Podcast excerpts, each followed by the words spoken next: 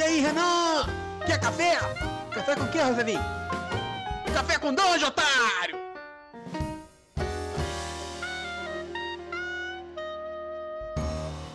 Bom dia, amigos do Regra da Casa. Estamos aqui para mais um Café com Dungeon, a sua manhã com muito RPG.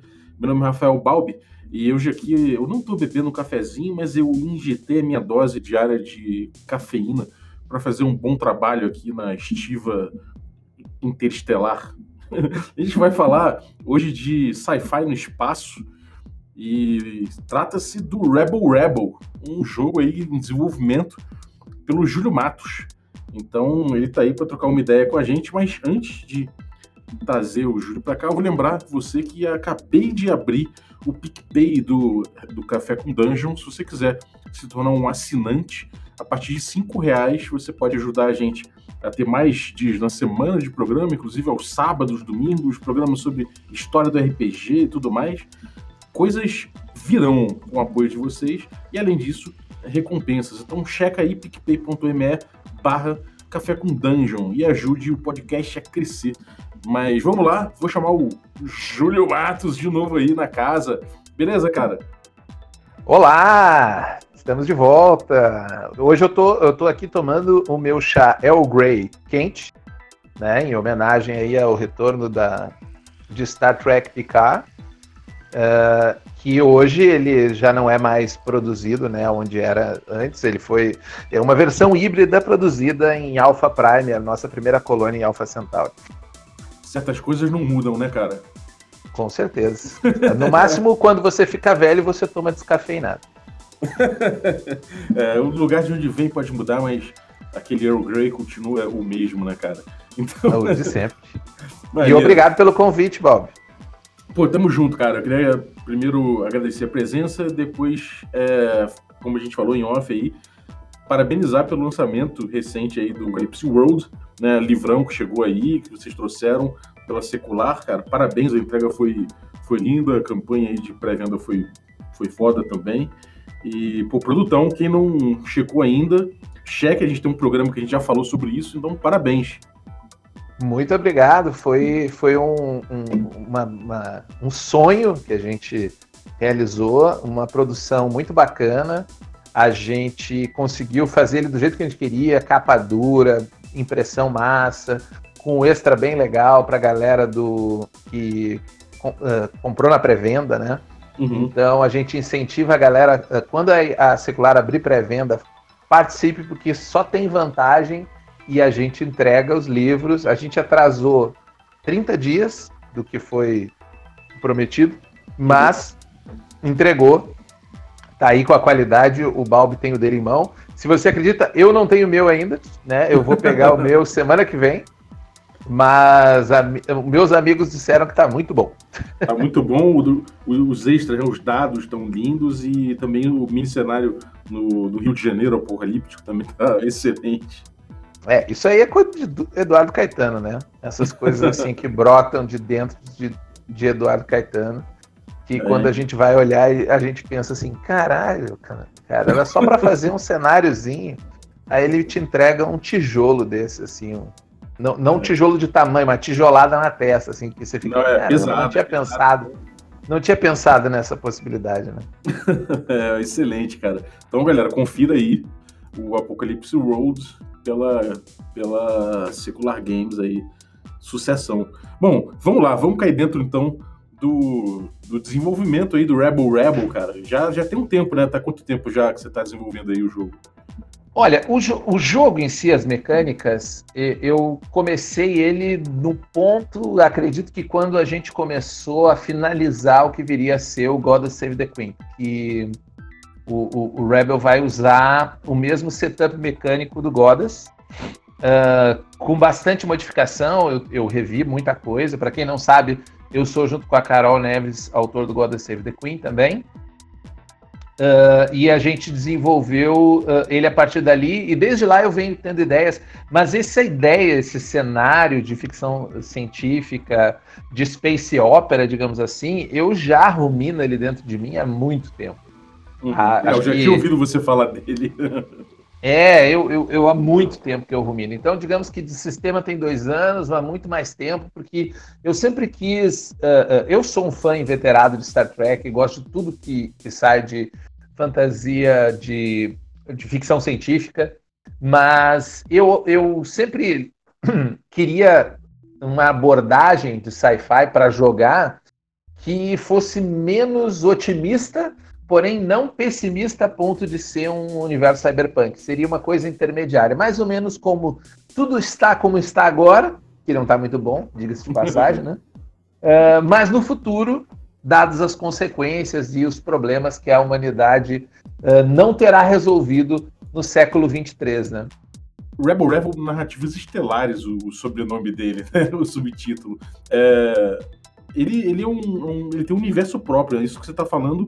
Então, é, ele não é um motivo geral, ele tem um universo próprio. Você pensou num universo específico, um cenário bem construído, ou ele é uma coisa mais geral? Como é que é, como é, que é o, é, ele tem ele, ele tem um cenário né, uh, desenvolvido para ele uh, a partir de uma série de ideias, algumas costuras que eu fiz. Porque assim, eu, eu, gosto, eu gosto muito de criar jogos que deixam o cenário mais aberto, que as pessoas possam criar. Mas à medida que o tempo foi passando, eu fui percebendo que nem todo mundo tem esse mesmo ímpeto de querer criar coisa. Às vezes a gente é muito criativo, mas a pessoa só quer jogar algo que está pronto lá, que faz sentido, que tem algum tipo de coerência.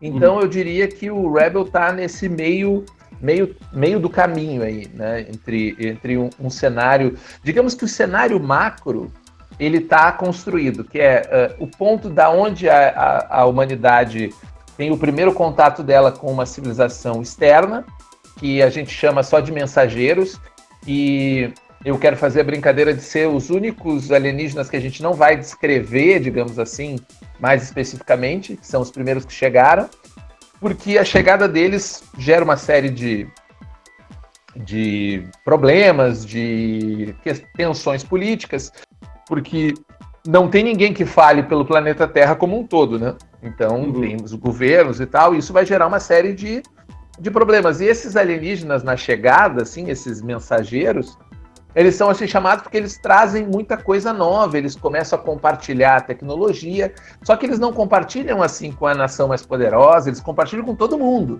a rodo. Quanto mais gente eles puder, melhor. E isso deixa os mais poderosos putos, porque isso mexe um pouco a balança de poder, começa a dar umas certas tretas e até um ponto em que acontece uma questão dentro da timeline desse universo que seria uma diáspora, né? Parte da humanidade vai embora, tipo assim, ah, cansei, principalmente a galera do terceiro mundo, a galera mais pobre e tal, que começou a ver um sinal, chegou para os alienígenas assim, olha só, se a gente quisesse ir embora, vocês davam help aí? Os alienígenas disseram: bora, só bora, é nós, partiu. E essa diáspora levou a galera toda para um outro ponto, né, mais para perto da, da estrela Kruger, que é uma estrela que fica a mais ou menos 15 anos-luz de distância. 15 mil? Não sei, é aquelas medidas em parsecs que eu, que eu, não, que eu não, não domino ainda, mas assim, o, o, o objetivo também do, do Rebel não é ser uma ficção científica hard, né? Então a gente tem uhum. algumas coisas que a gente faz algumas. Uh, uh, como é que se diz? Isso, né? exatamente. Até porque, até uhum. como diria o, o, santo grau da ficção científica no RPG, que para mim é o GURPS Space, tudo que, tudo que determina o tamanho de uma civilização espacial é a capacidade de transporte e a capacidade de comunicação. Né? Como que você consegue se comunicar porque você pode até chegar em outros lugares, mas se você não tem capacidade de manter uma comunicação direta, em real time, não existe aquela civilização, entendeu? Você é um colono, você abriu uma nova célula lá. E os, uhum. os mensageiros trazem para a Terra essa ideia, a, a, resolução deles, como que eles viajam a velocidades acima da velocidade da luz, é através do drop graviton. O que, que seria essa ideia de drop graviton? É a ideia que no espaço existem ondas gravitacionais. E as naves surfam nessas ondas, entendeu?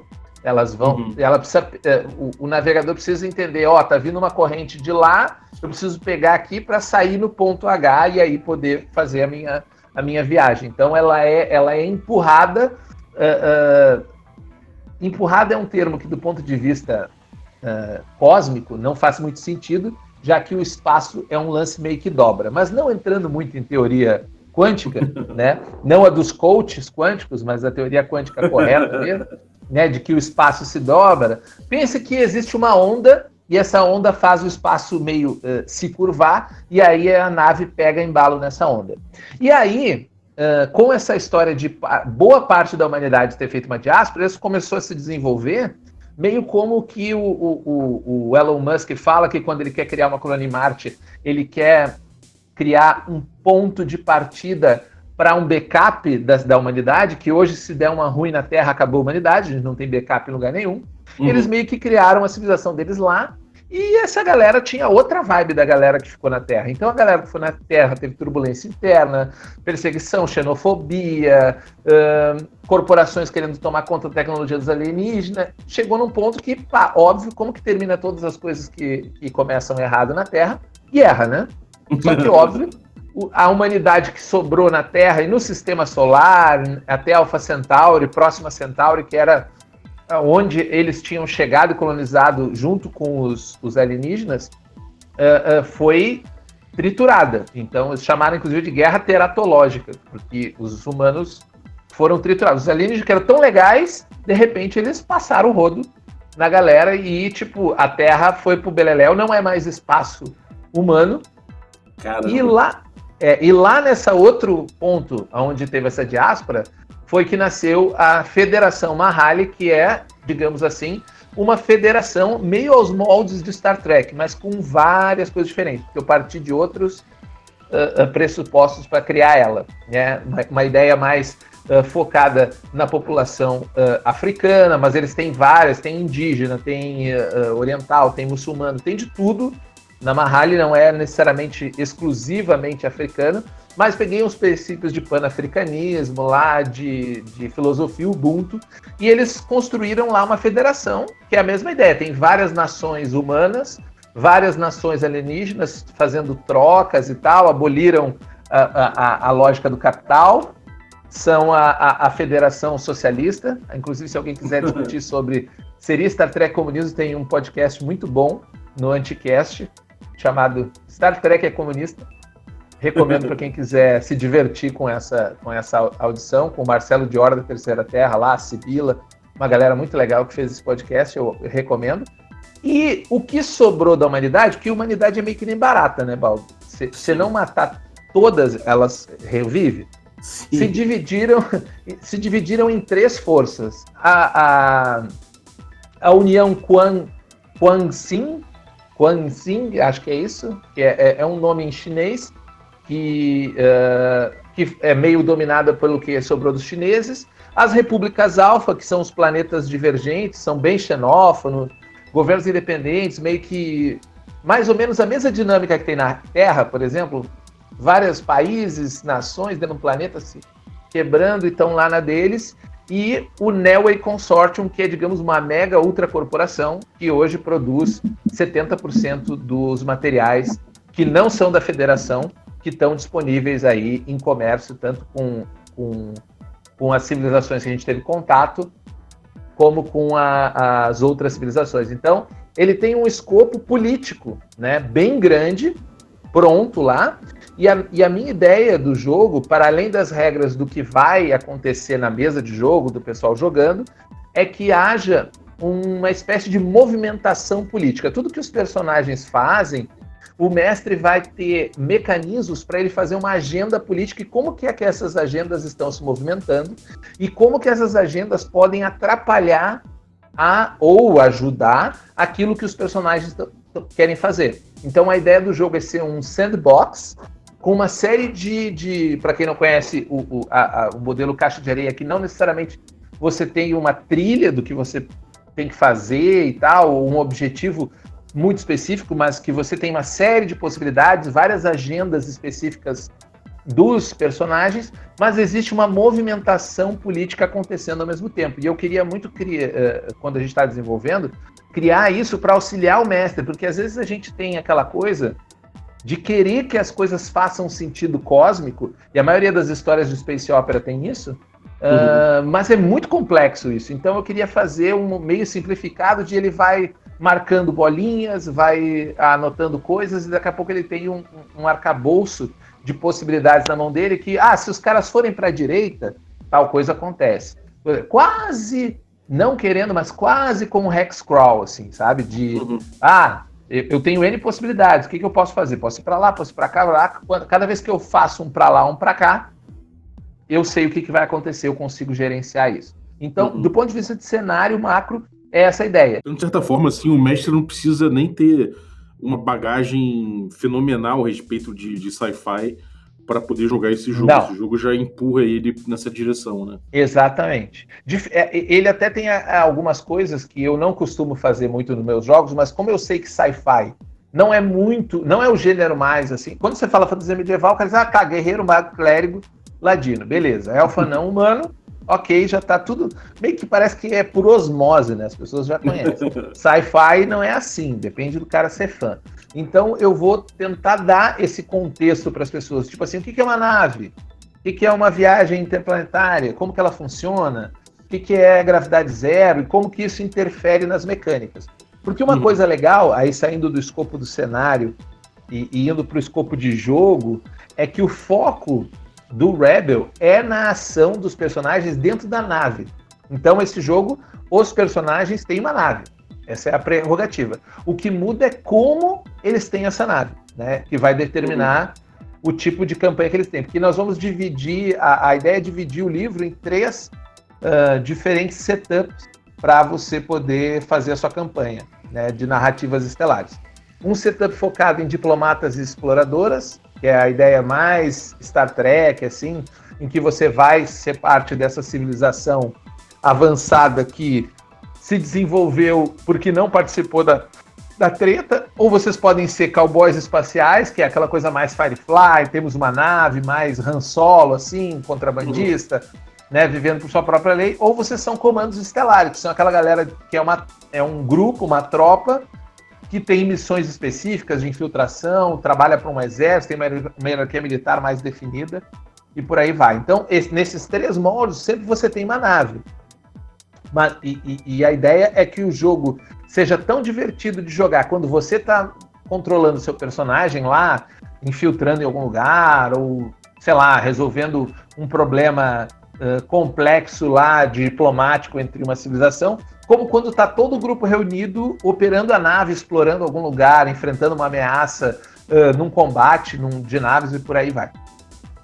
Uhum. Maneiro. E como é, que, como é que o sistema entrega essas três experiências distintas, né? Você tem um que tem um pouco mais de, talvez, de malandragem e combate, e outro que, de repente, uhum. tem mais diplomacia e exploração e, e, sei lá, essa coisa mais de você, enfim, conhecer nova, de, de conhecer novos horizontes, né? Uhum. E comandos estelares uhum. também de stealth, umas coisas mais. Como é que essas três experiências de, é, são cobertas no teu sistema? Uhum. Então, na criação do personagem, tem, a, a, gente criou uma coisa que ela difere um pouquinho do, de jogos mais tradicionais. Todo jogador ou jogadora vai ter duas fichas de personagem. Uma delas é uma ficha uh, de uh, personalidade que ela fala do seu passado e as coisas que você faz. Então, existem várias personalidades. Por exemplo, você pode ser um popstar, e dentro de um popstar, ou, ou você pode ser um astro de rock, ou um jornalista, ou alguém durante as suas viagens que fez alguma coisa nesse sentido. Ou você pode ser uma explorador, você viajou lá para os confins da, da, do espaço conhecido, conheceu outras outras civilizações e por aí vai. E essa é a sua ficha pessoal, digamos assim. É aquilo que você sabe fazer e o que você trouxe do seu passado para dentro do jogo. E você tem outra ficha de especialização, que é a sua ficha de uh, tripulante da nave, que vai dizer se você é um piloto, se você é um engenheiro, se você é um cientista, a sua reputação social naquele, naquele espaço, a sua hierarquia, onde que você está, qual facção que você tem e as suas agendas pessoais.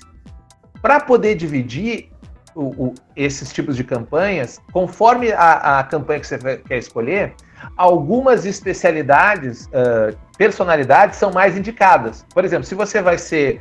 Uh, uh, vai jogar como diplomata exploradores, talvez não seja tão interessante usar o, o, a, a personagem de Popstar. Você pode usar qualquer uma das especializações, mas não a de Popstar. Ah, eu tenho uma, uma, uma especialização aqui chamada Duro de Matar, que é para aquela personagem mais brucutu, né? Que é, resolve as coisas na porrada. Ele é indicado para uma campanha de comandos estelares ou também cowboys espaciais. Então, cada vez que você entra num setup, ele vai lhe dar assim: olha, dentro desse setup você tem essas facções e cada facção vai lhe dar um direito a você escolher um tipo de nave. E o interessante no jogo é que as naves têm uma ficha. Essa ficha é como se fosse um pôster que fica no meio da mesa e você aloca os dados. Quem já jogou Godas sabe que você, o, o, o, sistema é baseado em pilha de dados. E você gasta os sucessos que você tem para fazer determinadas ações. Então a nave, uh, a ficha da nave, ela fica sobre a mesa, como se fosse um pôster, e aí você vai alocando os seus sucessos, os seus dados, para poder fazer as suas ações dentro da nave. Então, quando você começa a jogar, ah, não, vamos fazer um jogo de cowboys espaciais. Beleza. Então, para ser cowboys espaciais, vocês têm acesso a essas três facções e cada uma delas tem um tipo de nave que a gente pode escolher conforme o background do grupo. Então, as duas coisas que mudam é o setup de personalidade que cada uh, tripulante vai ter e o setup da nave. É a forma que muda como uh, a gente vai uh, organizar isso. E uma Pô, coisa que eu acho muito cara. É, e uma coisa que eu queria falar, só para completar esse arco, é que assim, a, a gente criou o jogo e isso está sendo testado agora no playtest, está sendo muito legal.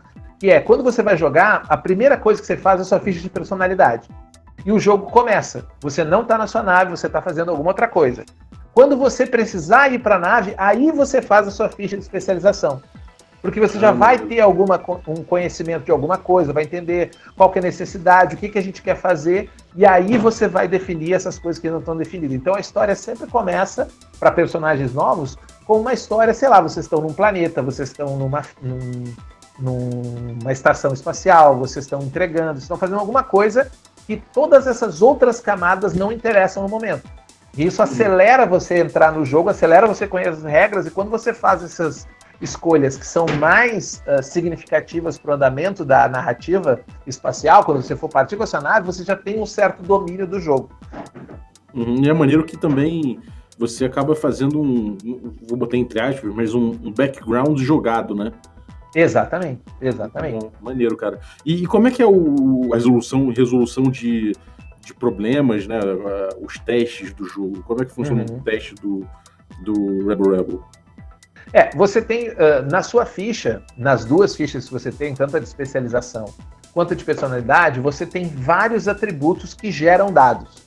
Né? Na sua ficha pessoal, você vai ter ao todo, uh, se não me engano, nove atributos. Estou olhando aqui que eu escrevi. É bom a gente ter sempre as coisas na anotação à mão, às vezes nem eu lembro o que eu mesmo fiz, né? Muito comum isso. Mas na hora que eu estou fazendo faz sentido, fica tranquilo, galera. uh, você tem seis atributos, e esses uh, seis atributos eles são três físicos, três mentais, três sociais. Mas eles não são atributos que têm valor, eles servem para gerar um dado. Então, por exemplo, você tem um atributo que você escolheu, você vai escolher três deles para ser seu foco. Você pode ser um cara totalmente focado na, na desenvolvimento físico, ou totalmente focado no desenvolvimento social, ou totalmente focado. Isso vai determinar muito de como que você vai resolver as questões que vão aparecer na sua frente. Mas digamos que você escolheu focar, por exemplo, em ser atleta. Significa que sempre que você for fazer algo que necessariamente precise ser atlético, digamos assim, você vai ter mais um dado. Né? Por exemplo, tem a descrição do atributo. Ah, atleta mais um. Se você deu foco sempre que usa seu corpo para interferir em algo, tem mais um dado ou se quando está resistindo a um estresse físico, tem mais um dado. Então você vai fazer, montando a sua pilha de dados para fazer a, a, a, rolagem. Sempre que você tira cinco ou seis, é uma vitória. Significa que você consegue uh, avançar plenamente a narrativa na direção que você quer, gastando aquele seu uh, dado de vitória. Se você tirar algo entre 2, 3 e 4, é um controle. Ou seja, você consegue o que você quer, mas tem um preço. Então, os controles você gasta tem um preço. Ele pode ser um preço de deixar você uh, ter que se esforçar mais, se você está, por exemplo, uh, fazendo uma atividade sozinho, ou pode estressar o equipamento que você está usando, gerar algum problema na nave, se você está usando isso para a nave. E os uns são as complicações, e elas servem para travar uh, uh, a sua vida ao longo da narrativa, ou seja, elas atrapalham você. Então, quanto mais explora, uh, complicações você vai acumulando, maior o seu grau de entropia, ou seja, maior chance das coisas dar errado. Ou seja, quanto mais você tem uh, uh, problema, porque a ideia é que o sistema te impulsione na lógica de clímax, né? As coisas estão indo bem, estão indo bem, de repente começam a ir mal, e mal, e mal, até que elas quebram, né? E aí é onde os personagens vão ter o momento de, de brilho deles na narrativa. Então, a ideia do sistema é trafegar nesses três tipos de resultados, usando D6. Quanto mais dados você tem, mais coisas você consegue resolver.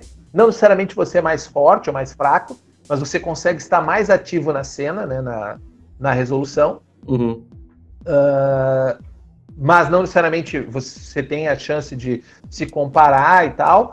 E conforme você vai acumulando, o tempo vai passando na narrativa, você vai vendo aonde você está mais travado. Né? Ele vai tirando capacidade de você. Bom, eu vou ter que arranjar outra resolução, porque esse lado aqui eu já acumulei muitas complicações e não consigo resolver. Eu posso até tentar, mas quando eu uso, quando eu sou obrigado a usar um controle num atributo, numa ação que eu tenho uma complicação alocada, o meu resultado negativo é pior. Então, ah, então você, você gasta toda, todo depois que você roda essa essa essa pilha de dados, você vai ter um lugar onde você alocar os seus dados para fazer uma ação. Na nave, as ações são divididas em coisas que a nave pode fazer. Seja você quer fazer um escaneamento, se você quer pilotar a nave, fazer uma manobra, e por aí vai. E quando você está agindo como personagem, é a mesma coisa. Na sua ficha, vai ter um lugar onde você pode alocar a sua os seus resultados que você está tirando nos dados. Né? Então, o, o jogo basicamente é: eu, eu, estou andando, eu encontrei algum obstáculo, ou eu estou buscando alguma coisa que eu ainda não sei, eu vou montar uma pilha de dados. Ah, uhum. o, o, mestre, ou o narrador, ou o que seja, uh, ainda não está fechado que nome vai ser. Eu estou muito inclinado a chamar de Zig, porque aí ninguém reclama, não fica essa discussão, mas é mestre né? Ou é não, é Zig. Como assim, cara? É Zig. É o nome que a gente deu pro, né? Porque poderia ser qualquer nome. Então vamos. E aí, por exemplo, quando você está ah, quando você tá na nave, você pode fazer uma manobra, pode fazer um, um, uma análise, ou quando você está sozinho, você pode ser preciso, rápido, evasivo. Você escolhe como é que você vai distribuir esses dados. E as suas oposições, aquilo que está contra você, vai ter também atributos. Então, isso aqui eu, eu confesso que eu roubei um pouco do mouse guard, que é aquela coisa de conforme você usa um tipo de ação, pode ser que o inimigo está com uma uh, trap para aquela ação. E aí, quando você usa ela, ele ativa alguma coisa que aquele inimigo faz que não deveria. Ou quando você usa outra ação, aquela ação é o ponto fraco do inimigo, então ele te revela mais, ela é mais efetiva. Você, uhum. à medida que vai lidando com uma oposição, vai descobrindo como que eu faço para que ela seja resolvida. Que é, e, e isso serve para uh, uh, simular um pouco o seu encontro com o desconhecido, porque exploração espacial tem muito isso. Você não sabe com o que, que você está lidando. Ah, você parou a nave no lugar e tem um brilho radioativo e porra é essa? Não sei, eu tenho que descobrir. E às vezes a tentativa de redescobrir gera mais problema ainda, porque você, poxa, eu achei que era uma coisa, não é outra. Então a ideia do sistema, quando a gente começou a testar, se encaixa muito bem nessa dicotomia do eu tenho muitas coisas para fazer, mas será que a coisa que eu vou fazer é a coisa que eu deveria estar fazendo? Então uhum. a decisão significativa do personagem é essa. Nossa, eu tenho uma série de possibilidades. Por qual que eu começo? Se eu começar pela errada, pode ser que eu não termine. Entendeu? Uhum. Escolhas difíceis, né? Exatamente. Maneiro. Claro que à medida que você vai acumulando, uh, uh, e isso uh, tem, eu quero dar essa vazão, principalmente com as operações exclusivas, que são uma espécie de setup de ação que você pode fazer, que à medida que você vai aprendendo, aquilo vai ficando mais palatável. Então, ah, já encontrei com radiação. Então, significa que radiação tem esse comportamento. Isso se reflete no meu teste. Eu conheço como ele se comporta. Isso eu ganho mais dados para trabalhar e sofrer menos o impacto que aquele que um erro naquela situação poderia me gerar. Uhum. Isso é, uma, é a evolução de personagem é essa, então. Exatamente. Maneiro. A evolução dele é aprender coisas sobre o ambiente que está em volta dele. seja do ponto de vista uh, sociopolítico, né, porque é um jogo que tem bastante política, desculpa aí quem não gosta, mas lamento informar, tem muita política em Rebel Rebel, uh, ou seja do ponto de vista uh, científico, né, porque uhum o, o, como você é um explorador, em algum caso, ou mesmo se você for um, um, um, cowboy do espaço, em determinado momento, uma ideia científica pode ser a diferença entre você ser pego com a sua nave ou conseguir escapar, entendeu? Em uhum. vários filmes a gente vê quando alguém puxa da cartola um Tecnobubble lá e diz assim: ah, se nós entrarmos na nebulosa tal com o torpedo na versão Y, vai gerar uma reação em cadeia H e nós vamos nos salvar. Isso, isso é bem normal de acontecer e é uma resolução, bem entre aspas, né? Estou fazendo coelhinhos voadores, científica. Né? Sim. Pô, bem maneiro, cara. É, e como é que é essa coisa de você, você tem um sistema que é um, é um não vou dizer que é um sistema, né? É um, é um, é um quase um framework, né? Você tem aí o teu, uhum. o teu sistema base que você fez pro, uhum. pro God Save the Queen e agora você está mexendo com o Rebel. É, como é que é essa coisa de você trabalhar com o sistema da casa, né? E como é que é essa coisa de adaptar, né? Você acha que em adaptando tudo dá ou é uma coisa que, que você tem que escolher bem o tema que você vai mexer? É, em alguns casos eu acho assim, no, no, no eu acho que precisa muito adaptar para o que você vai mexer. Por uhum. exemplo, apesar do framework ser muito parecido, com o Godas, ou seja, quem já jogou Godas não vai se atrapalhar com esse jogo. Uhum. Porém, no Godas, ele resolve a pilha de dados de uma forma completamente diferente da forma com que eu estou resolvendo elas no Rebel. Você teve que mudar, né? Sim, principalmente porque no Godas eu tra... os personagens são agentes extremamente treinadas, especializadas e que sabem o que elas estão fazendo não é sobre se elas vão conseguir fazer o que elas querem, mas o como elas vão conseguir. Então, uhum. ele é um jogo, um, um, sistema que te ajuda a performar. Como que é a tua performance nesse, nesse processo? É, a graça dele é essa, é entender se a tua performance for medíocre, do tipo na média, ok, consegui, mas também não fiz nada, ou se vai ser aquela performance épica. No uhum. Rebel não é assim que eu quero que a, o, o, personagem se sinta. O que eu quero que o personagem se sinta é que lá fora, tudo que está depois daquela, daquele vidro pressurizado é vazio e morte. Entendeu? tipo, é, qualquer coisa que você respirar, qualquer coisa que você tocar, qualquer coisa pode ser um desastre, não só para você, como para tudo aquilo que você está fazendo. Né? Você pode levar uhum. um vírus para um planeta e dizimar uma civilização, né? toda uma raça, toda uma espécie. Então, uh, uh, essas pequenas outras preocupações de tipo assim, o que, que tem lá fora? Como que eu lido com isso? Como que, ó, oh, precisamos descobrir, peraí, vamos olhar isso aqui antes.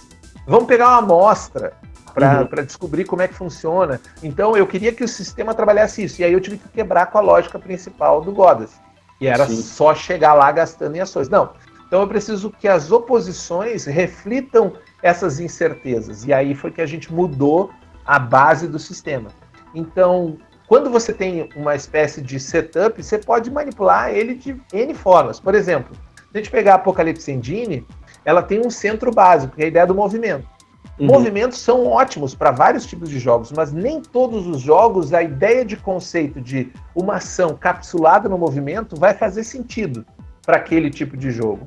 Né? Uhum. Eu, eu, eu sempre faço a brincadeira entre você estar jogando Final Fantasy, por exemplo, que é um jogo de, de, com batalha por turno, e você tá uh, na cena da Minas de Moria do Senhor dos Anéis.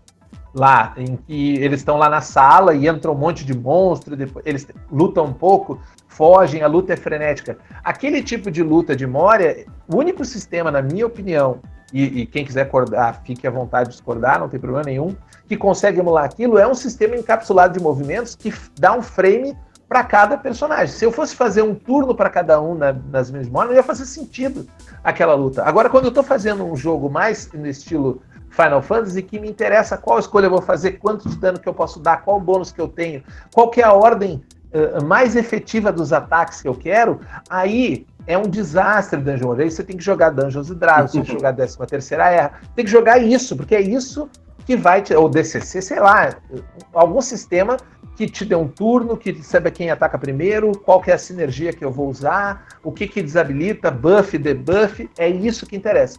Pro uhum. Dungeon World não interessa nada disso, interessa tipo qual que é a próxima que eu vou enquadrar a cena. Então eu acho que todos os sistemas têm que ter isso muito presente quando você está desenvolvendo o jogo, tipo assim, como que a narrativa flui ela flui de uma determinada maneira, ela flui de outra, o que, que importa, o que, que não importa. Sempre que eu estou desenvolvendo o jogo, eu estou pensando nisso. Então, quando a gente foi fazer o Rebel, a gente pegou o que eu gostava mais de Godas, que era a resolução dos dados ali com a questão da pilha, das vitórias, dos controles e tal, que eu gosto muito desse modelo, acho ele muito prático e queria dizer, vou aproveitar. Só que quase que não dá, quase que eu chego na conclusão, mas claro, a gente vai testando coisas, cheguei assim, opa, aqui cheguei em um lugar que eu, que eu acho que está bacana e que o sistema trabalha em prol da narrativa. Porque a gente tem que cuidar para o sistema não trabalhar contra a narrativa. Tem muito RPG que a galera abandona as regras exatamente porque elas trabalham contra o que ele quer fazer. É, é difícil usar, né? Exatamente. Tem muito jogo que é assim. É, é cara, agora uma, uma coisa mais bate-bola aí, perguntas Diga. rápidas e respostas rápidas. Fala aí, dois ou três maiores desafios que você teve com, com Rebel Rebel. Cara, eu acho que o primeiro era sentar a bunda para escrever um lore, não é minha praia. E, uhum. Mas eu gostei, depois de sentar. Uh, o professor Luciano Jorge, quem não, quem não conhece o Luciano Jorge, conheça. Ele é um cara muito legal, extremamente ativista, procura ele no Twitter. Uh, me deu muita ajuda nessa parte de lore, trocamos ideias sobre como fazer um frame de pessoas oprimidas que tem uma ascensão, como que funcionaria isso, ele me ajudou bastante. Uh, vai estar acreditado no livro Laço como uh, de ter desenvolvido essa, essa, esse, essa parte comigo. Então, acho que fazer lore não é minha praia, mas eu gostei do resultado. Né? E o segundo é achar gente para playtest, bicho. Como é difícil. é né? foda. Como é difícil. É, não, porque a galera quer jogar, né? Sim. E aí meio que dá uma brochada, que você diz, olha só, é um playtest. Pode ser que acabe na primeira meia hora. Ah, como assim? Pode ser.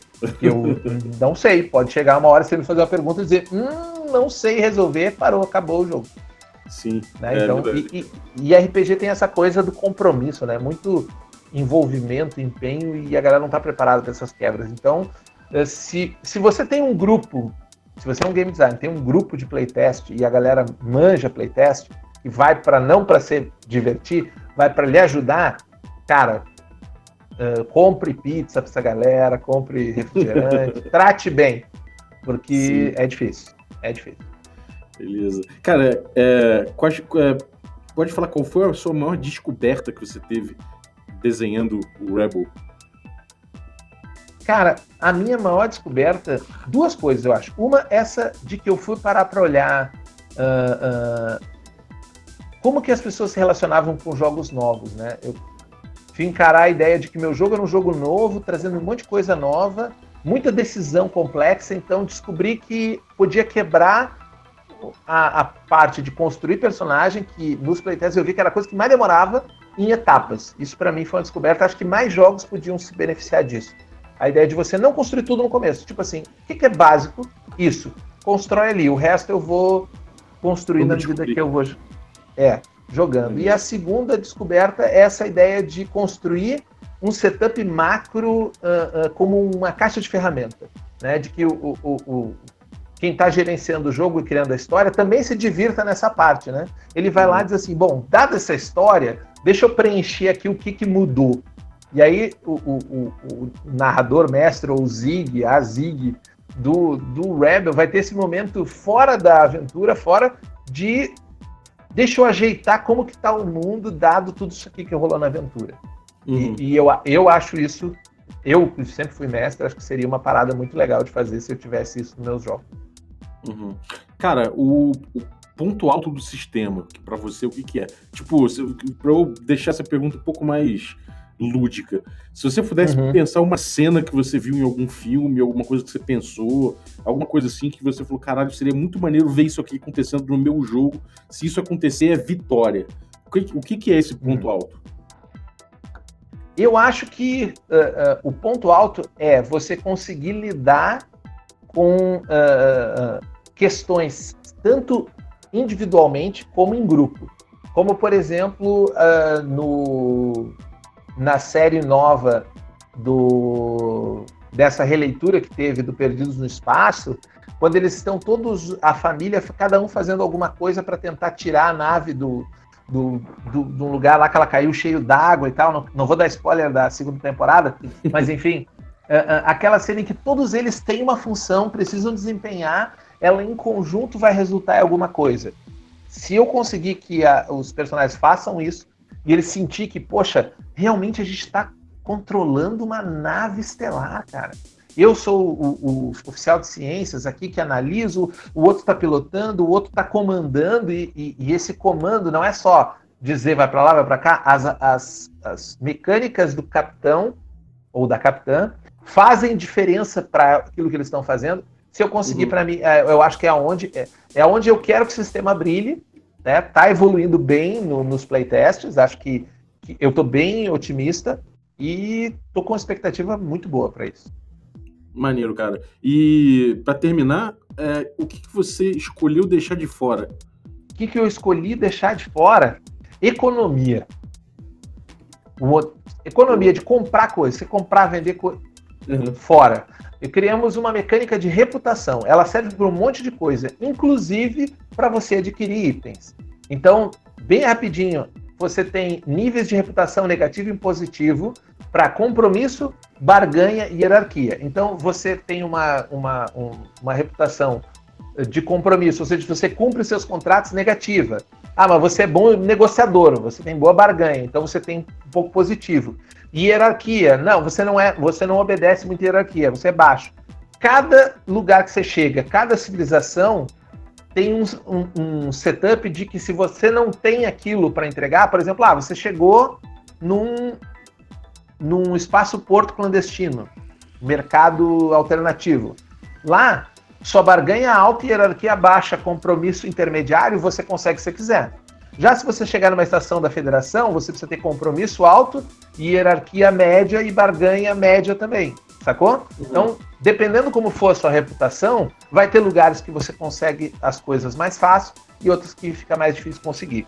É como e, e eu uso isso tanto para fazer uma mecânica diplomática na pilha de dados, quanto a mecânica para adquirir coisas. Então, não tem economia, não tem que contar quantos créditos vale, eu tipo, não quero isso. Apesar de que a galera do Cyberpunk adora, ah, quanto que custa se eu comprar Cara, no Rebel você resolve isso rolando dados. Você rola o dado e diz assim, ó, eu tenho isso, tenho isso, isso aqui eu não tenho, isso aqui eu vou ter depois, quando eu tiver, eu preciso aumentar, eu preciso ir até um determinado lugar onde tem esse setup que é da minha reputação, que os caras vão topar e eu vou conseguir isso. Porra, bem foda, cara, bem foda. Pô, eu acho que a gente desenhou aí teu sistema pra galera entender mais ou menos onde é que você quer chegar, pontos altos, que, que você deixou de lado. Porra, gostei, cara. Pra, pra tu, é, e eu acho que vale muito a pena, Balbi, a galera entrar no, no bit.ly barra Rebel 2020. Uhum. Eu fiz essa URL para ficar fácil para a galera entrar e ali tem a parte que não dá para explicar aqui de todo o lore, tem uma timeline, a gente eu, eu, descrevo uma das nações, falo um pouquinho melhor de cada um e a ideia é que nesse URL eu vou ir adicionando coisas. Uhum. Provavelmente esse podcast eu quero incorporar lá também, quando ele sair, para ser mais um, um, um, centro de referências, para futuramente, quando a gente for fazer um financiamento coletivo, que eu acredito que a gente vai fazer financiamento coletivo desse jogo, porque a secular ela tem essa filosofia de jogos que já existem a gente vende por pré-venda, jogos novos a gente faz financiamento coletivo. Uhum. Uh, as pessoas já têm um lugar aonde elas forem. Dá para deixar seu e-mail lá, receber as atualizações. Eu devo mandar um e-mail para a galera também desse episódio de podcast quando ele é, sair. Tem uns NPCs lá, né? Tem, tem, porque a ideia, a brincadeira é que cada um dos tipos de jogo você vai ser apresentado para ele como por um personagem do daquele setup, digamos uhum. assim. Então aquela personagem que tá, tá lá, NPC, que é da federação, ela vai lhe receber como se fosse um cadete. Ah, cadete, vou te explicar como é que funciona aqui para ser diplomata explorador. Aí, quando você for ser cowboy especial, você vai encontrar com um cara lá que tem uma nave que vai te aceitar no grupo dele, ele vai te explicar como é que aquilo funciona. Uhum. Mesma coisa lá para a galera do Comando Espacial, você é um, é um recruta chegando numa companhia de, de guerra lá para ter a sua instrução. Maneiro. E, cara, última pergunta, agora derradeira, que é a pergunta que todos temem. Diga. O que, que falta para terminar? O que, que falta para terminar? Falta escrever o livro. Porque o livro existe em milhões de anotações. pedaços, anotações, papel, coisa. Porque vem, agora vem a parte difícil, uhum. né? Que assim, quando consolida, eu, eu, não, eu não escrevo nada praticamente do jogo antes de eu chegar e dizer assim, beleza, tá uhum. pronto. Né? Do, do playtest que eu esteja feliz. não gosta, eu sei que chegou, gente então, faz... Você já chegou no ponto e falou, tô satisfeito, agora eu vou escrever. É, eu já, já chegou, mas falta detalhes ainda, né? Tem coisas que eu mudei, tem ajustando, poxa, isso aqui seria melhor playtestar de novo, porque eu mudei em relação. Tem, tem aquela invariável que eu preciso rodar um playtest que dure mais sessões, por exemplo, tinha quatro, cinco, uhum. seis, para testar as ideias de campanha, porque é um jogo focado em campanhas, né? Já que tem esse setup político e tal. Então ainda falta esses detalhes, mas ele já começou a ser uhum. escrito. E o lore, é, eu vou soltando pílulas, que eu vou tendo ideias, vou soltando. Então, basicamente, tudo essas coisas de lore que eu tô te falando, a galera tá recebendo meio just in time. Eu penso, faz sentido, escrevo, jogo e publico. Pô, bem maneiro. Então é isso. Júlio Matos está grávido do Rebel, mas já já dá a luz aí pra galera. e aí a gente cobre aqui quando, quando sair também, a gente troca mais uma ideia. Pô, então, brigadaço, cara, pelo teu, pela tua disponibilidade aí. Eu sei que tu é um cara corrido. Então, obrigado pelo teu tempo, valeu pelo conteúdo e pelo bate-papo aí. Eu que agradeço, Balbi, pelo espaço. Queria pedir para todo mundo que está ouvindo que contribua, que não deixe de apoiar canais que divulgam. São poucos, porém bons. São, são, são canais que, que, digamos assim, estão aí fazendo aquilo que a gente precisa. Porque se não tiver quem divulgue, não adianta fazer jogo, a galera não fica sabendo e vai ficar jogando sempre a mesma coisa, não vai conhecer umas ideias novas aí de autores e nada. Então apoiem, divulguem, compartilhem. Se você não tem grana para ajudar, compartilha, compartilhar sempre ajuda. Compartilhe no grupo, mande seus jogadores olhar que vai Pô, ser mais. Vou nem fazer o meu jabá de sempre do final, porque você já fez. Obrigado, cara. E o que, que vem pela frente? O que, que tem aí de. O que a galera te pode, pode, pode te encontrar fazendo agora, ou sei lá, para entrar em contato? É, mantenha, mantenha o olho sempre vivo na Secular, secular-games.com, sigam a gente nas redes sociais, é, nossas redes, se você procurar Secular Games, na maioria das redes você acha. Uh, eu devo estar tá, uh, lançando, não muito em breve, mas em breve, mais uma aventura para Dungeon, Dungeon World, provavelmente que eu já tinha falado dela anteriormente, e mais um monte de coisa legal que tá vindo aí pela, pela secular. Então, beleza, colhe aí no secular que, que tá quente o, o bagulho. Valeu, cara. Então, brigadaço, eu não vou repetir o que o Júlio já falou, mas é isso. Considere se tornar um assinante do Café com Dungeon. Então cola lá picpay.me barra Café com Dungeon.